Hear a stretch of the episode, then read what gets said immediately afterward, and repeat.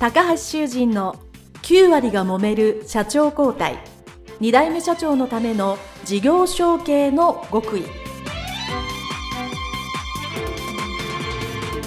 この番組は2代目社長専門経営コンサルタント高橋修人が経営に悩んでいる2代目社長やこれから社長になる後継者に向けて経営力を伸ばし会社を引っ張れるリーダーシップを身につけるための番組です。これまで数百社をコンサルティングした実績から2代目社長ならではの悩みを知りその解決のための独自理論によって2代目社長もまた従業員も幸せに仕事ができることを目指した内容です。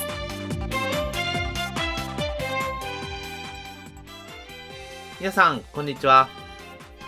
次世代経営協会の理事長高橋修人です。本日は数値計画の立て方についてお話をしていきたいと思います。どうぞよろしくお願いいたします。経営計画ですね、皆さん立てられると思います。1月年始にね、立てられる方もいらっしゃるでしょうし、年度の始まり4月から計画がスタートする方もいらっしゃると思うので、ちょうどこの時期ですね、計画をああだこうだと考えて、一生懸命作ってらっしゃる後継者、後継社長の方多いんじゃないかなと思います。まず、計画を立てることの重要性については、皆さんご存知だと思います。このポッドキャストでも何回かお話をしたことだと思います。やはり何もない。何も計画もない。そしてそれは頭の中でなく文字にしてない計画というのはですね、人間ついつい忘れてしまいますね。なので、どんな小さな目標、計画であっても、紙にして、数字にして、皆さんがなるべく頻繁に見れる状況を作るというのは非常に重要なわけですね。そして、その計画を立てた、まずまず見てるでももちろん達成できることもあれば達成できないこともあります。でもやる以上達成したいと思うのがですね、人間ですので、じゃあどうやったら達成しやすくなるかということを今日は数値ということにフォーカスをしてお話をしていきたいと思います。もちろん経過ですので単に数値を書けばいいというわけではなく、数値を書く前に目標であったり、どういう思いで、そしてお客様にどういう風になっていただきたいかっていう、そもそものことはですね、また別の回でお話ししてるので、それをお聞きいただきたいと思いますので、まずは今日は具体的な数値のお話をしていきたいと思います。皆さんが経営計画を立てるとき、経営理念があって、今年こうしようという決めて、そしてそれはどうしてそう思ったのか、そしてそうすることによって、世の中はどうなるのか。まあお客様にどうなってほしいのか。そして、うちの社内がこういう風になろうっていうですね、まずまあ大きな夢っていうのはやった、書いた、決めたというところから、じゃあ、いざ、そうは言っても数値を決めないと意味がないということですので、数値を決めようかって言ったところにですね、急に数字を見た瞬間にですね、えそういうとこは全部忘れたり、思考がストップしてしまってですね、急にじゃあ前年対比10%とか5%とか30%とかですね、えー、そういう数字ポンと急になっちゃうわけですね。もちろん数値をいくらにするかっていうのは何パーセントアップかっていうのは皆さんが決められるっていうのは重要だと思います。それがまあどれぐらいかっていうのは皆さんが決めていただければいいんですけど、一応上限ですね。これ以上大きくしない方がいいっていうのですね。まずは一つありまして。これが前年の3倍ですね。売上でもいいです。利益でもいいですね。何か目標が3倍っていうのはですね、これちょっと高すぎる。で、これは単純に脳の問題ですね。脳の意識とイメージの問題として、人間というのは現状から3倍以上離れたものっていうのはですね、なかなかイメージしない、できない、ということは行動しない、成果が出ない、今までと一緒。っていうことになりますので、まあ、皆さんのね、会社では、3倍っていうのは売上3倍なかなかないと思いますけど、それ以外の数値でもね、3倍以上超える。ぶどまり率を3分の1、まあ3倍ですね、3分の1にするとか、何か圧倒的な数字を出そうというのがあると思うんですが、それでも3倍はやめてくださいと。で、まあ私がよくコンサルティングしてるのは倍までですね。はい、2倍まで。まあ1.5から2倍ぐらいが高い目標で、まあ1.3倍とか1.1倍でも十分いいですよという話をしています。そしてまあ仮にまあ私2倍でもいいですよって言った。じゃあでも2倍ぐらいやりたいと言った場合、マックスどうするかっていうのをですね、まず言っておきます。で、何か売り上げを2倍にしようと思ったらですね、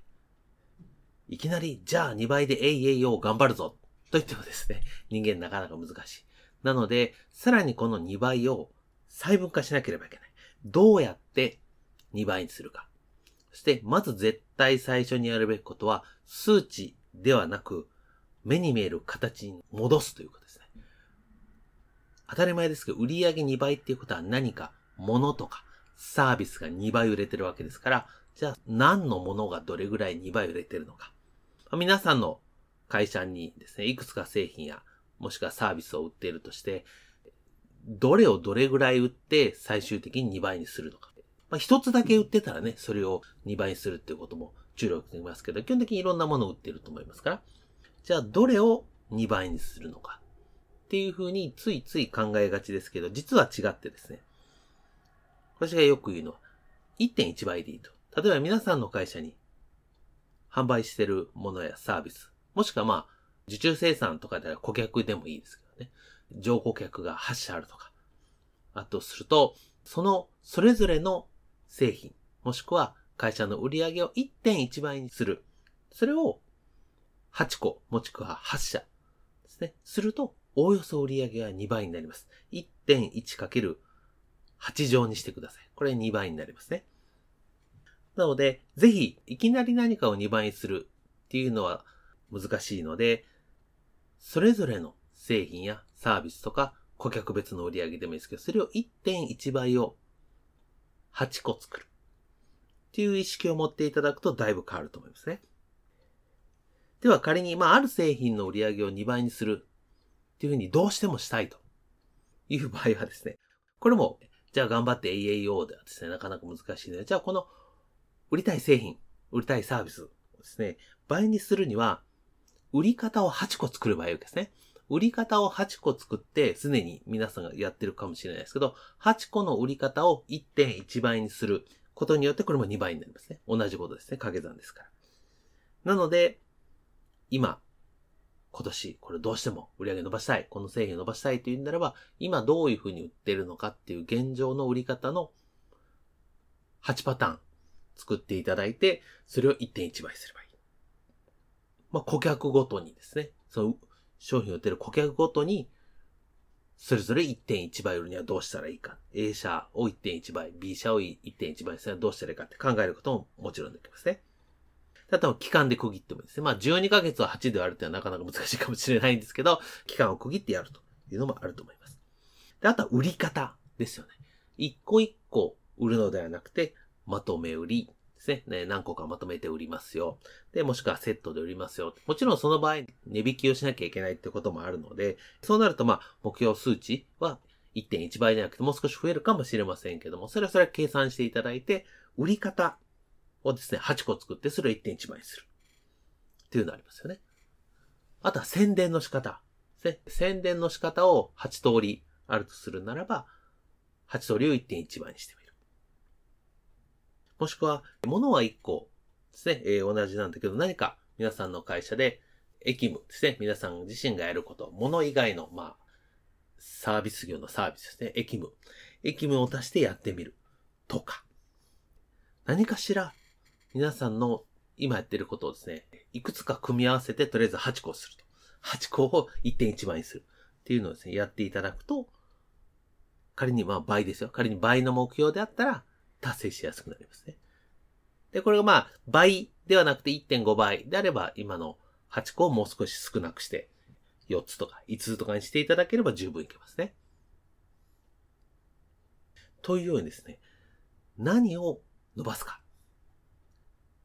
っていうところをですね、細分化していって行動していただきたい。これが目標に早く到達するやり方の一つですね。その細分化するときもですね、一つだけポイントがあって、先ほどから私10%アップ1.1倍と言ってますけども、何かを伸ばそうと思ってた時10%アップだとですね、皆さん大体聞いてて、なんとかできそうかなと思うんですね。で、これ人間ですね、1.1倍から1.2倍、や10%アップから20%アップぐらいだと、そんなに難しくないかなと思うんですけど、3割アップになると途端に難しくなる、感じると。これ統計学で分かっているので、基本1.1倍、10%アップから1.2倍、20%アップまでに留めていただいて、あとはその個数を掛け算していただくというのがですね、これ数値達成するのに一番いいですね。あとは進捗管理するだけなので、皆さんが毎週毎週目標に対して1.1倍か1.2倍の目標を立てているので、それぞれの項目、5個とか8個とか作ってですね、それをチェックしていく。っていうことによって、最終的にうまくいく。っていうことになりますので、ぜひ、決めた数値を細分化して、やり方を5個でも8個でもいいです。分解していただいて、それを1.1から1.2倍にしていただくということをやっていただきますと、うまくいくかなと思います。で、これですね、8分野にするもう一つの理由はですね、この8個あって8個とも達成するっていうことはですね、これ稀です。先に言っておきます。なので、どれか8個あれば、1つ、もしくは2つぐらい達成しない時があります。あるけど、8個あればですね、逆に1.1以上行くとこもあるわけですね。なので、トータルして、やっぱり目標に近づくという意味では、うまくいくとことうまくいかないとこっていうのがありますね。ここはやっぱり行動量、会社の中の活動量がやっぱりいるわけですね。売上を伸ばそう、成功しようと思うと。なので、そういう意味でも、分野をいくつか5個とか8個と分けて、それを1.1とか1.2倍するっていう考え方を皆さんが、これ経営の基本なので知っていただいて実行するということによって数値が達成していく。で、数値が達成することが皆さんができれば後継者、後継社長の信頼度、そして影響力は社内でどんどん高まるということになりますので、ぜひこういう数値の達成の仕方っていうのを知っていただいて、ぜひトライしていただければなと思います。はい。それではですね、今回は数値計画の立て方についてお話をさせていただきました。どうもありがとうございました。